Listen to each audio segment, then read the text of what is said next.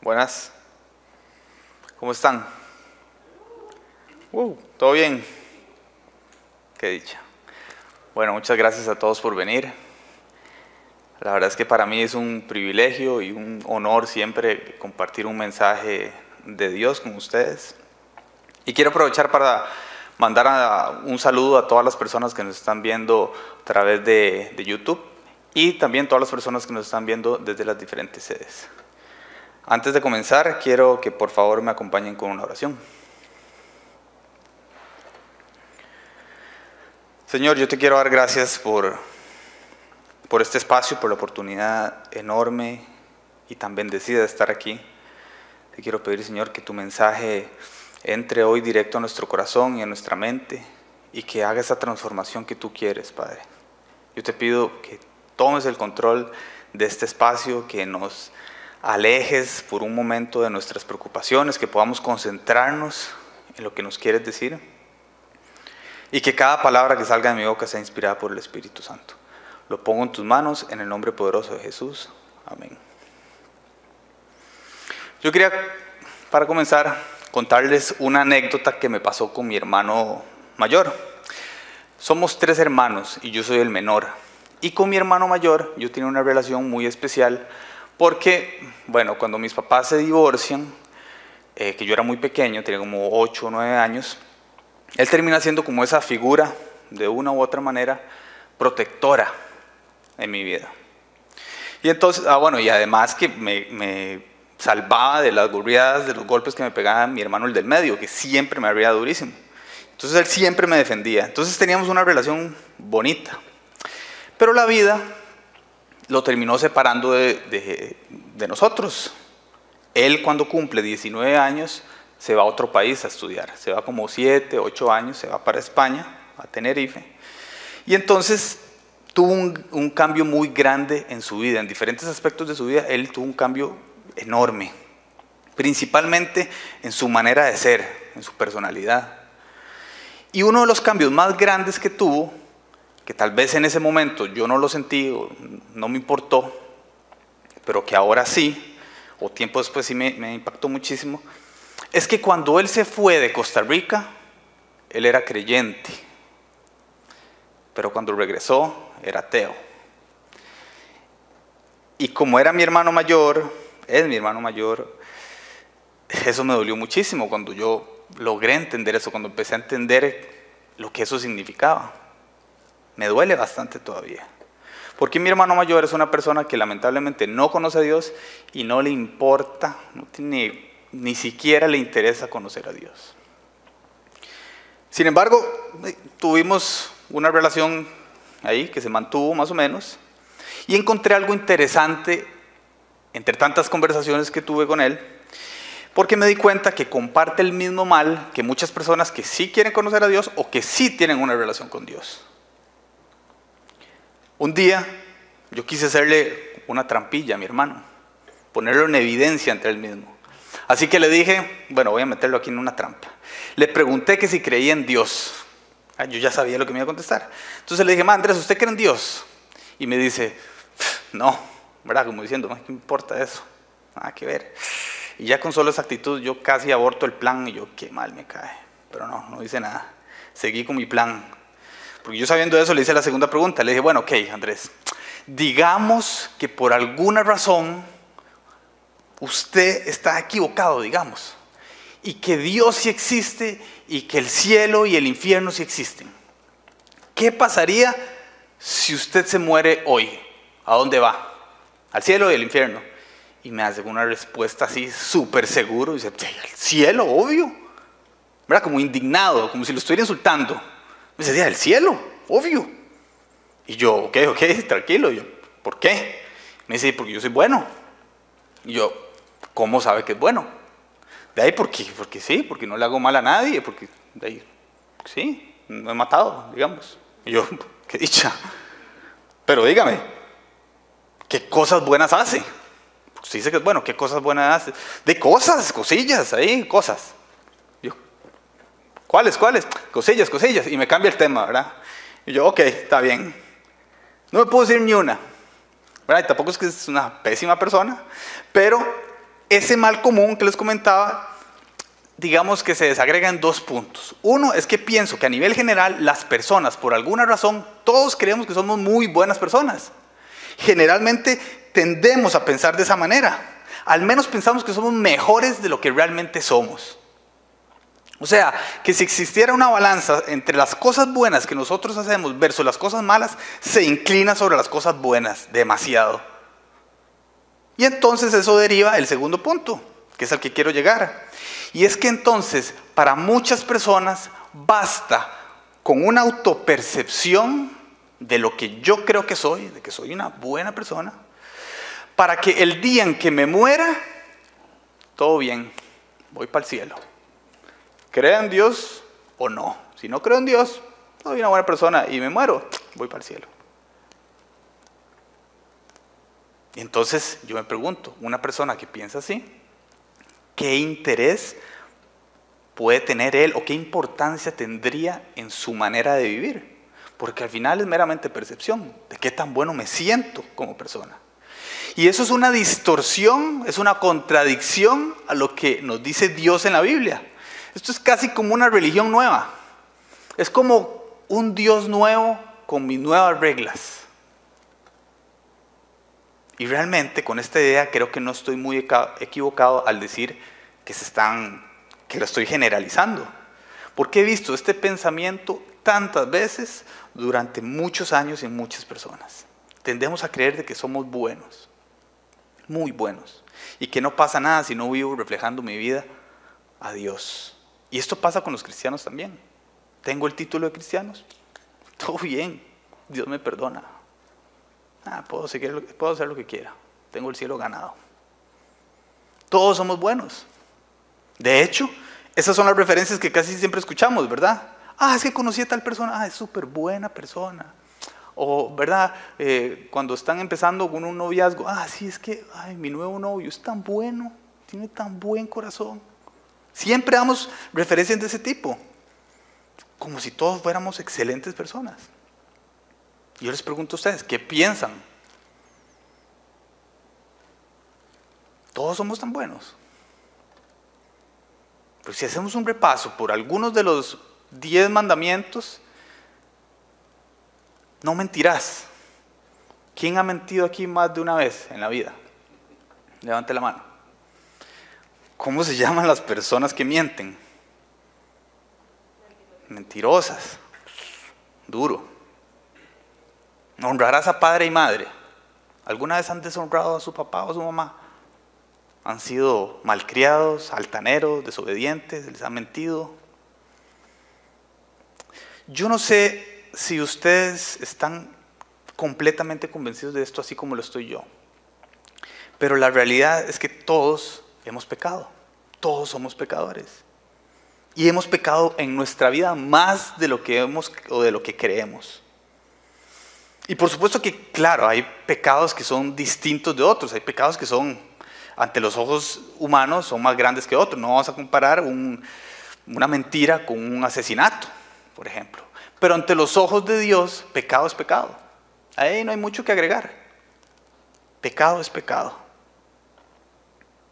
Entonces, ¿en qué nos afecta a nosotros ser pecadores? Porque estoy diciendo que todos somos pecados. Bueno, ¿en qué nos afecta? ¿Qué es lo que está pasando en nuestra vida? Que nos creemos buenos, pero seguimos pecando. Yo creo que estamos fallando en muchos puntos, pero en uno de ellos, y que es importante mencionar, es en el desconocimiento. No entendemos o minimizamos las consecuencias del pecado en nuestra vida terrenal y en nuestra vida futura. Ah, tal vez con toda esta hablada que les estoy diciendo, usted puede estar pensando, ay, qué pereza, ya me está señalando como pecador. No, no, yo creo que no hace falta, ¿verdad? No hace falta eso. Yo creo que todos somos conscientes de que hemos pecado. Y no quiero señalar a nadie, jamás. Esa no es la intención. Pero lo que sí quiero es que entendamos las consecuencias del pecado y las consecuencias de ser pecador. Y una de ellas es que nos aleja de Dios. Dice Romanos 3:23, todos hemos pecado y por eso estamos lejos de Dios. La Biblia es clara, clarísima, al señalar de que todas las personas hemos pecado. Entonces, Piensa ahorita en la mejor persona que se le puede venir a la mente, la persona más recta, no sé, el Papa, la Madre Teresa de Calcuta, su novio, que seguro usted está pensando, es que es tan bueno. O sea, todas las personas, su abuelita que teje todas las tardes y se hace empanadas riquísimas. O sea, todas las personas del mundo han pecado. Todos. Y como consecuencia, la gran consecuencia no es menor. Es que nos aleja de Dios. Nos apartamos de la presencia de Dios. ¿Y qué quiere decir esto? De ahí, que mi hermano está más perdido está completamente equivocado. Es imposible que un pecador esté en la presencia de Dios. ¿Por qué? Porque Dios es santo. Porque Dios no hay mancha, no hay pecado en él y por ende no hay manera de que el pecado esté en la presencia de Dios. Así como lo ven en esta imagen. Es como una barrera que cubre a Dios, la presencia de Dios, la santidad de Dios, y es un repelente para el pecado. Y el pecado con uno es como un mosquito que trata de llegar, no hay forma. No hay manera. Venga decía hace unas semanas que como el ejemplo del imán es como poner dos polos iguales de un imán y tratar de pegarlos. No hay forma. No hay manera. El pecado y Dios no se juntan en el cielo. Y eso es una consecuencia grave que tenemos que entender. Pero además nos afecta en otro aspecto. Dice la Biblia que el pecado se paga con la muerte. Romanos 6:23a dice, porque la paga del pecado es la muerte. ¿Y a qué se refiere con la muerte? Se refiere a la muerte espiritual, a estar separados eternamente de Dios. El haber cometido un solo pecado en nuestra vida nos descalifica de poder optar por ese espacio ahí en el cielo y decir, aquí estoy en la presencia de Dios. No, espiritualmente no se puede. No podemos vivir con Dios en el cielo, como diría mi hermano. Y tal vez usted diga, uy, me la está poniendo difícil. Ah, haz bajo la manga, pero Dios es amor. Ah, yo lo leí por ahí o me lo dijeron por ahí. Es cierto, Dios es amor. Como me lo dijo mi papá un día. Yo le estaba explicando esto y me decía, no, no, pero es que Santi, yo no puedo, es que yo no puedo creer esto. Yo no puedo creer lo que dice la Biblia. Yo, papá, pero es que usted no ha leído la Biblia. Dice, claro que sí, si yo me leí el libro de San Agustín y yo, eso no viene en la Biblia. Y dice, bueno, pero es que yo no puedo creer esto. Y además Dios me dio este razonamiento. Cuando yo me muera, le voy a decir a Dios, Dios, hey, usted me hizo así. Ahora sí, explíqueme la cosa. Y yo paso a un toque. No, no, no se invente posibilidades. Nada que ver. Eso no viene en la Biblia. Así no es como funciona la Biblia. Es cierto, Dios es amor y por eso nos da las instrucciones clarísimas en la Biblia. Dios es amor, pero también Dios es un juez justo. Dice la Biblia que Dios es un juez sobre los seres humanos y que es justo, va a hacer justicia sobre el pecado. Dice que juzgará al mundo con justicia, con equidad ejecutará juicio sobre los pueblos. Para entender este concepto, piensen de alguna manera en alguna persona que comete un delito muy grave contra ustedes, contra un ser querido de ustedes. No sé, llega una persona y secuestra a algún ser querido, a su papá, a su mamá, su hijo, su hija, hermano, hermana, no sé, alguien que ustedes quieren mucho, y viola a esa persona y la asesina. Y entonces resulta que arrestan a esa persona y está ante un juez. Y el juez empieza a leer el historial de esa persona y dice, ok, aquí dice que usted Usted robó en el 2012, usted cometió cierto delito en el 2014 y recientemente usted secuestró, violó y mató a esta persona. Usted merece un castigo. Ah, pero un momento, no, no, no, no, estoy equivocado, no he terminado. Aquí dice que usted fue ateo el otro día. Sí, claro, yo lo vi. Y usted ayudó a un indigente por ahí. Sí, le dio unas monedillas, yo me acuerdo. ¿Y usted se cree bueno? Sí, Sí, sí, soy bueno. No, no, no, pobrecillo. ¿Cómo lo vamos a castigar? Ah, perdonado, vaya, tranquilo. ¿Cómo se sentirían ustedes? Yo me sentiría pésimo, sentiría que es el peor juez del mundo, que no está haciendo justicia. Bueno, a veces nosotros nos contradecimos con lo que pensamos. Queremos que Dios haga justicia, pero no contra nosotros. Queremos que Dios haga justicia con esa persona que nos cae mal, con ese jefe que me ha tratado mal, pero queremos, no queremos que haga justicia con nosotros porque le mentimos al jefe el otro día cuando nos preguntó si ya teníamos listo algo. Queremos que Dios haga justicia con los ladrones. Ah, pero yo no quiero que haga justicia conmigo por aquel día que dije que mm, no, no quiero pagar impuestos. No, sin factura. Y así con un montón de pecados en nuestra vida, con el egoísmo, mentiras, pornografía, chismes, de alguna manera creemos que Dios con nosotros va a ser diferente y que tiene que pasar por alto nuestros pecados. Y lo cierto es que Dios es un juez justo y no tiene favoritos. Y dice que el, pecador tendrá su castigo. Entonces, yo no sé si ustedes están entendiendo lo que estamos viendo aquí. Y es que es una situación complicada, una situación difícil. Estamos en una situación muy difícil. Y cuando yo entendí esto, cuando yo entendí que todos hemos pecado, cuando entendí que Dios es santo, que no puede estar en la presencia del pecado, que la paga del pecado es la muerte y que además Dios es un juez justo, de ahí yo me asusté. Yo sentí algo feo, horrible. A mí me costó entender esto, pero cuando lo entendí, me asusté y sentí algo horrible. Y tal vez una de las primeras personas en las que, pensé fue mi abuelita, que cuatro años antes había fallecido.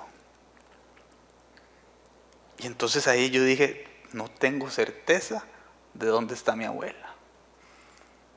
Una de las personas que más he amado en mi vida y yo no sabía dónde estaba.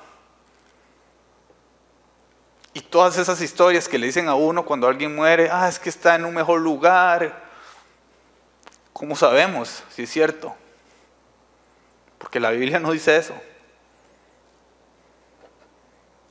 Y en mi caso, entender esto me abrió los ojos. Y me hizo ver que yo estaba perdido, que yo estaba completamente atrapado en mis errores, en mis pecados y que no había absolutamente nada que yo podía hacer. Nada, no podía trabajar para borrar mis pecados, no podía pagar por esos pecados para borrarlos, nada. Sentí un hueco en la panza como, no sé si ustedes han estado alguna vez cerca de la muerte. Yo sí. Me fui con unos amigos, no, un amigo y la familia de un amigo que me invitó a Samara cuando tenía como 15 años. Y se nos ocurrió agarrar unos kayaks y pasar por detrás las piedras que hay ahí en Samara. Bueno, no sé si esas piedras todavía están. Cuando tenía 15 años, o sea, hace 7 años, 8 por ahí, eh, ahí estaban. Entonces empezamos a kayakear y pasó, pasamos por detrás de las piedras, pasó mi amigo, pasó el papá de mi amigo, y cuando voy pasando yo, se levanta esa ola y yo vi esa piedra gigante como casi que la vi hasta el fondo. O sea, lo que yo pensé ahí fue, yo no me quiero morir, no me quiero morir, no me quiero morir. Una desesperación horrible.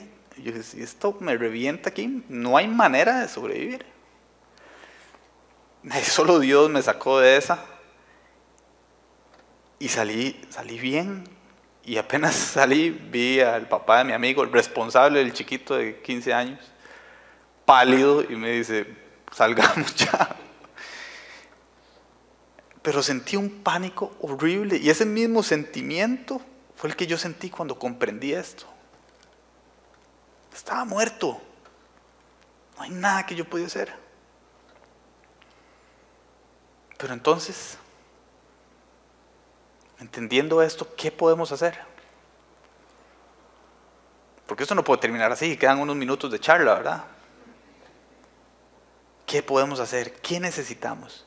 Yo creo que lo número uno y lo que está de nuestro lado que podemos hacer es, un paso, es admitir y reconocer la situación en la que nos pone el pecado. Debo admitir que el pecado es un obstáculo en mi vida y que me afecta. Si afirmamos que no tenemos pecado o que el pecado no me afecta, nos estamos engañando a nosotros mismos. Y para dejar de afectarme, tengo que dejar de engañarme. Reconocer que somos pecadores y lo que conlleva el pecado es el primer paso. Y eso es lo que está de nuestro lado. Y el segundo paso, lo que debemos hacer es aprovechar la oportunidad que nos da Dios. Dios nos da una oportunidad increíble. Dice primera de Pedro 3:18, Cristo sufrió por nuestros pecados una sola vez y para siempre. Él nunca pecó, en cambio murió por los pecadores para llevarlos a salvo con Dios. Sufrió la muerte física, pero volvió a la vida en el Espíritu. Y Juan 3:16 dice, pues Dios amó tanto al mundo que dio a su único Hijo para que todo el que crea en Él no se pierda, sino que tenga vida eterna. Dios nos ofrece una oportunidad a través de Jesús. Nos ofrece el perdón de todos, todos nuestros pecados para limpiarnos. Y de esa manera quitar esa barrera que nos alejaba, que nos distanciaba de Dios. Esa es una super noticia, como lo ven en la imagen. Había pecado en el medio y Jesús dice, no, tranquilos, aquí estoy yo. Y forma un puente entre nosotros y Dios. Y nos da esa oportunidad. Y Cristo era el único que podía hacer esto. Porque Cristo nunca pecó, jamás engañó a nadie. Y es el único con la autoridad para decir, ok, yo voy a agarrar los pecados de Roberto, de Félix, de todos los que estamos aquí, y yo le pongo el pecho a las balas. Yo los asumo, démelos. Y yo lo pago en la cruz. Entonces todos tenemos la posibilidad de estar ahí. Pero ¿quiénes son los que transitan y llegan a la presencia de Dios? Como dice el versículo, los que creen en Él, los que creen en esto, en el sacrificio de Jesús. Él le puso el pecho a las balas por mí y por usted. Como un papá, como un héroe. Yo recuerdo una vez que me jalé una torta gigante una de tantas, pero esta fue de las más grandes. Una vez, cuando estaba como en quinto o cuarto año por ahí, tenía que hacer un examen de esos de reposición cuando termina el año, que uno se queda. Me quedé en español, durísimo español. Y entonces tenía que ir ahí en diciembre a hacer el examen al colegio, ahí en Sabana Sur, Colegio La Salle. Y entonces antes de irme al examen me, dice, me llama un amigo y me dice, ¿qué vas a hacer hoy? Y yo, de esto quería hacer un examen. Y me dice, ok, yo paso por usted después del examen. Y yo, ok, está bien. Termino el examen y cuando salgo, yo, ¿cómo va a pasar por mí si él tiene 17 años? Está raro. Y en eso llega ahí en una moto. Y yo, uy, madre, ¿y esta moto? Y me dice, madre, es de la suegra de mi hermano. Y yo, ¿qué, madre, se la prestó? Mm, no, ellos están en Estados Unidos. ¿Y cómo? Mm, medio me la robé. La tomé prestada. Tocó la puerta de la casa, porque lo conocían ahí, abrió la muchacha que limpia la casa, le dijo, voy a llevar la moto, me la prestaron. Agarró la moto y se vino, por mí. Y yo, claro, en ese momento yo digo, qué estupidez, pero en ese momento yo digo, ¡ay, qué bueno! Está demasiado bueno me dice, vamos, y lo llevo a su casa. Yo, ¿cuál es su casa? Vámonos a todo lado, ahí, a las costaneras, vámonos. Primero quiero ir a Burger King ahí en la Uruca porque tengo un hambre. Vamos por una hamburguesa. Entonces fuimos por una hamburguesa, buenísima, el Whopper. Y después vamos bajando por la Pozuelo en la moto, él y yo, sin casco, sin nada, ¿verdad? Y entonces me dice mi amigo, uy, ma, hay una patrulla ahí, a, a mano derecha. Entonces veo yo el pick-up y yo, uy, entonces me dice, metámonos aquí, esquivándonos detrás de este camión que nos va a tapar y ahí doblamos y listo. Ok, y vamos así, viendo como para la derecha, el tráfico estaba aquí a la izquierda. Eh, nos quitó la moto, la montó al carro y nos quedamos ahí, a pata. ¿Y ahora qué hacemos? Y yo, madre, tengo que decirle a mi papá, esta, esta bronca está seria. Yo tengo un 5, ¿cómo pagar esa moto? Y entonces mi papá en ese momento trabajaba en la Asamblea Legislativa, era diputado, y yo algo tenía que hacer. Y con toda la vergüenza del mundo, yo fui con mi amigo, los dos, fuimos a la oficina de mi papá, y nos pasó esto. Y yo ya me esperaba la regañada más grande de la historia, y mi papá actuó como un héroe, se puso así, la 10, pecho a las balas, y dijo, tranquilo, yo respondo por esto. Y me dio una tranquilidad grandísima. Y yo, qué grande mi papá. Me salvó de una torta, de una moto. Que ya esa historia ya es, ya no tiene importancia en mi vida.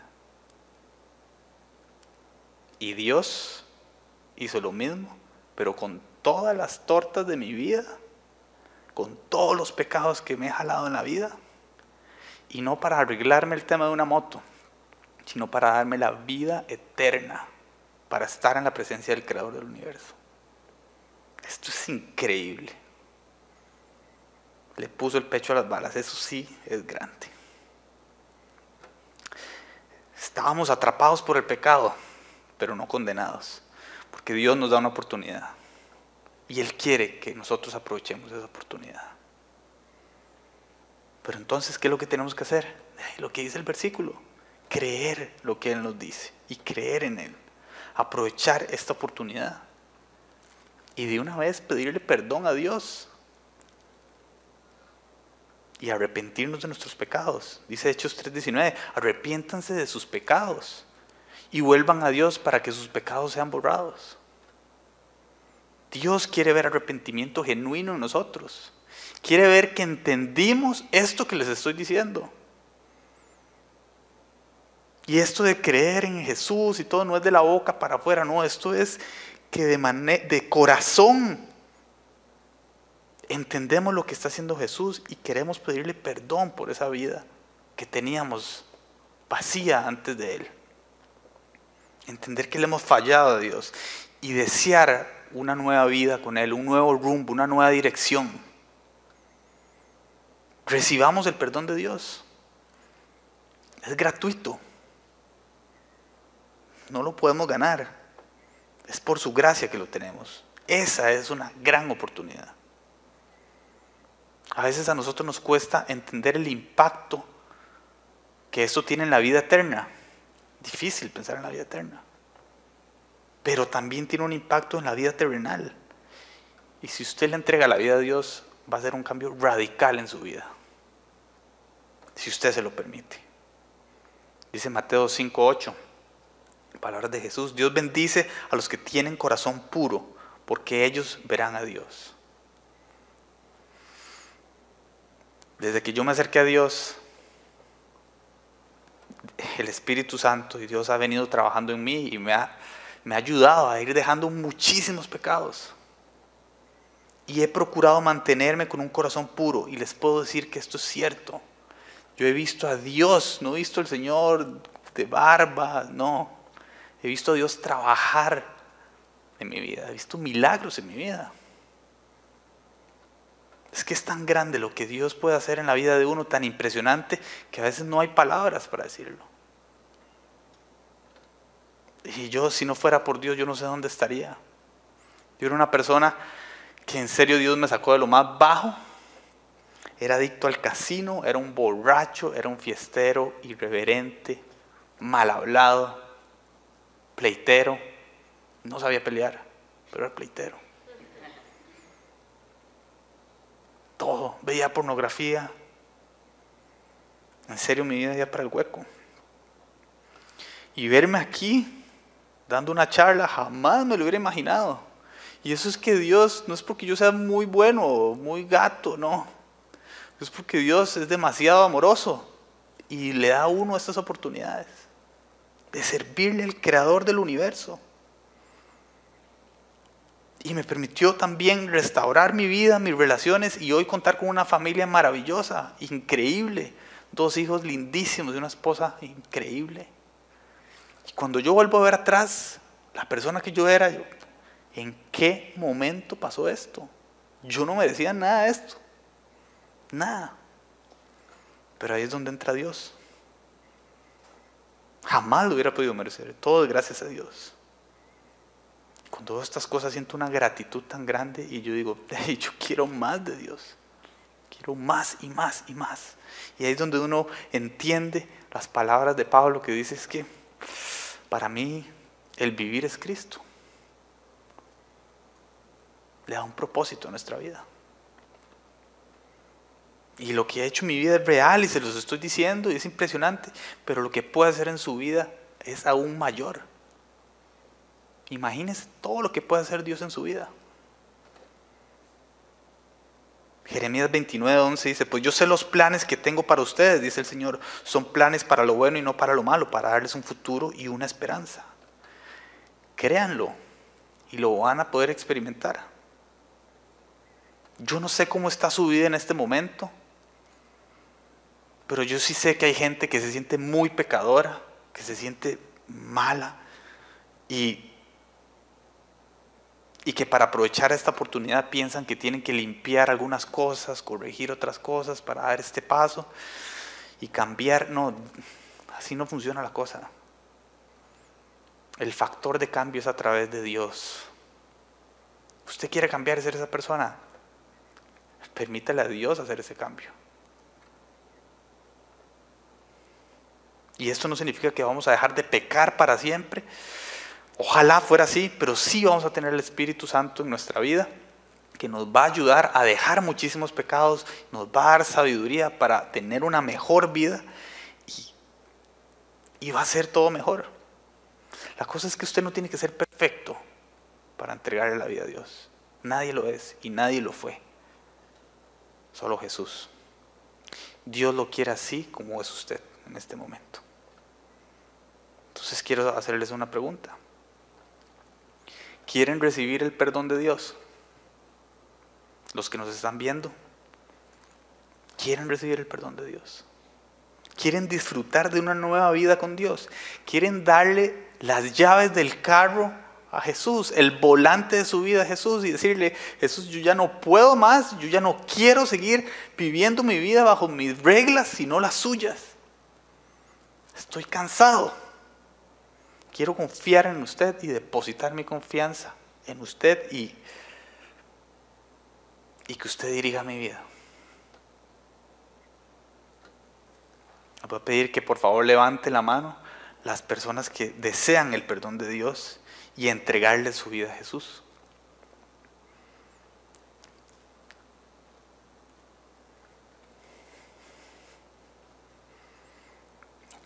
Los que nos están viendo en las sedes también, levante la mano. Y para los cristianos viejos, no viejos de edad, sino que ya, ya en tiempos de cristianos, los que sientan que también han minimizado las consecuencias del pecado en su vida y, y se sienten alejados de Dios o atrapados en algún pecado o que las preocupaciones lo han alejado de Dios, levante su mano y renueve sus votos con Dios dele de nuevo, porque Él está ahí con los brazos abiertos esperando que usted llegue. Dice Romanos 19, si declaras abiertamente que Jesús es el Señor y crees en tu corazón que Dios lo levantó de los muertos, serás salvo. Entonces, a todas esas personas que levantaron la mano, les voy a pedir que me acompañen con una oración. Cerremos los ojos, hagamos esta oración Básicamente lo que le vamos a decir a Dios es que entendemos esto, de que el pecado nos aparta de Él, que estamos arrepentidos y que queremos que Él nos guíe de ahora en adelante. Voy a orar y les voy a pedir que por favor repitan después de mí para saber que puedo continuar.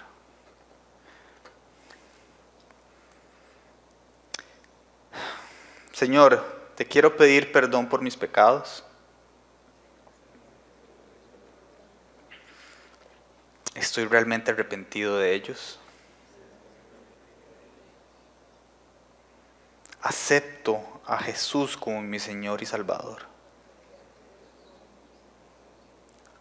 Él que murió por mí en la cruz, cargando mis pecados para darme vida eterna junto a Dios. Quiero entregar mi vida a ti, Señor. Quiero recibir al Espíritu Santo en mi vida. Así que guíame, cuídame y ayúdame a seguirte para no desviarme de tus caminos. En el nombre de Jesús. Amén. La Biblia dice que en el momento que nosotros aceptamos a Jesús en nuestro corazón, recibimos al Espíritu Santo y que empieza a habitar en nosotros. Y que el Espíritu Santo tiene un poder tan grande que nos va a hacer realizar cosas enormes. Los apóstoles lo pueden ver en la Biblia, hacían cosas increíbles con el poder del Espíritu Santo, milagros y de todo. Y es chivísima. Y en nuestra vida puede ser igual y nos puede dar guía, nos puede dar sabiduría y nos va a ayudar en todo. Somos demasiado afortunados por tener esta oportunidad de recibir el perdón de Dios pero también lo somos por entender este mensaje. Hay personas que pasan años de años yendo a misa, yendo a lugares como Teos o en colegios católicos como yo y nunca entendieron nada. Pero esto es una gran bendición, entender esto. Ahora, los que hicieron la oración de corazón pueden tener la certeza de que si salen de aquí y se mueren, todo bien, ahí sí van a ir al cielo. Tengan esa garantía, los que hicieron la oración de corazón, de verdad, y le entregaron su vida a Jesús, que no les quepa la menor duda. Y van a poder disfrutar de una vida eterna con Dios. Porque Romanos 6, 23 dice, pues la paga que deja el pecado es la muerte, pero Dios nos regala la vida eterna por medio de Cristo Jesús, nuestro Señor. Chivísimo. Así que invirtamos de ahora en adelante en nuestra vida eterna. ¿Y cómo podemos invertir? Dos tareas y consejos. Uno, aprenda quién es Dios, quién es Jesús a través de la Biblia, conózcalo. Aquí damos estudios de Biblia enteros. O sea, ni lo dude. Saliendo de aquí, se inscribe inmediatamente. Es lo más chiva que puede pasar en su vida. Y si dice, ah, pero es que no conozco a nadie, tráigase a toda la familia y todos los amigos. Los estudios de Biblia son chivísimas. Y si no me creen, pregúntenle a alguien que ha estado en un estudio de Biblia. Es demasiado bueno. Y van a empezar a conocer de Dios, se van a enamorar y van a crecer y nadie los va a detener. Y número dos, ahora que conocen esta gran noticia, piensen en una persona a la, que le puedan contar esto. Puede ser su papá, su hermano, hermana, su mamá o su mejor amigo, vayan y cuéntenle esta noticia. Su abuelita. Ustedes no saben si va a ser demasiado tarde mañana. Vayan de una vez. Si ustedes le quieren dar el mejor regalo de su vida a alguien, es este. Hay esperanza con Jesús. Oremos. Padre, yo te quiero dar demasiadas gracias por por la Biblia, Señor, porque nos enseñas tantas verdades que nos dan esperanza, Señor. Y le da sentido a nuestra vida, Padre. Yo te quiero realmente pedir que el mensaje de hoy cale profundo en nuestro corazón, que lo entendamos bien, Señor, que profundicemos en él y que veamos con agradecimiento el sacrificio de Jesús y que esto haga una transformación en nuestra vida para llevar luz a nuestro hogar, nuestro entorno y a todas las personas que nos rodean. Te doy gracias infinitas, Señor, por, por tu amor hacia nosotros. En el nombre de Jesús. Amén.